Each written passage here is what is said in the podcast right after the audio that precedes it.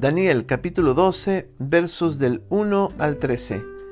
En aquel tiempo se levantará Miguel, el gran príncipe que está de parte de los hijos de tu pueblo, y será tiempo de angustia, cual nunca fue desde que hubo gente hasta entonces.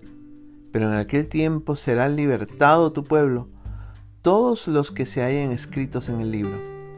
Y muchos de los que duermen en el polvo de la tierra serán despertados, unos para vida eterna, y otros para vergüenza y confusión perpetua. Los entendidos resplandecerán como el resplandor del firmamento, y los que enseñan la justicia a la multitud como las estrellas a perpetua eternidad. Pero tú, Daniel, cierra las palabras y sella el libro hasta el tiempo del fin. Muchos correrán de aquí para allá y la ciencia se aumentará. Y yo miré dice Daniel, y he aquí otros dos que estaban en pie, el uno a este lado del río y el otro al otro lado del río. Y dijo uno al varón vestido de lino, que estaba sobre las aguas del río, ¿cuándo será el fin de estas maravillas?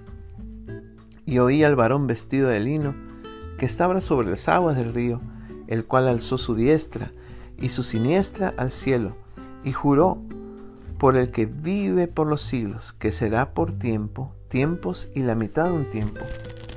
Y cuando se acabe la dispersión del poder del pueblo santo, todas estas cosas serán cumplidas.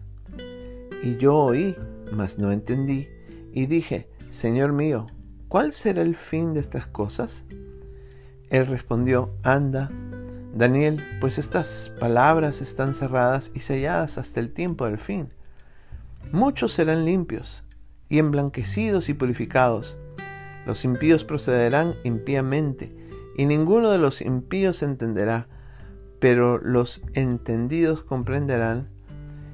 Y desde el tiempo que se ha quitado el continuo sacrificio hasta la abominación desoladora, habrá mil doscientos noventa días.